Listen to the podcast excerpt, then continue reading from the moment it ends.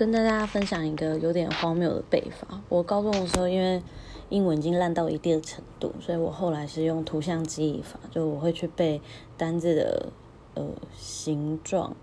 比如说 T 可能就没有那么高，L 就比较高，不知道大家有没有了解这个意思？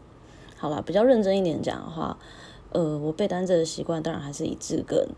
为主，所以说单字量的话，就是我背个单字，我可能我记下来字根之后，我就知道哦，它的名词、它的动词会长什么样子，大概是这样喽。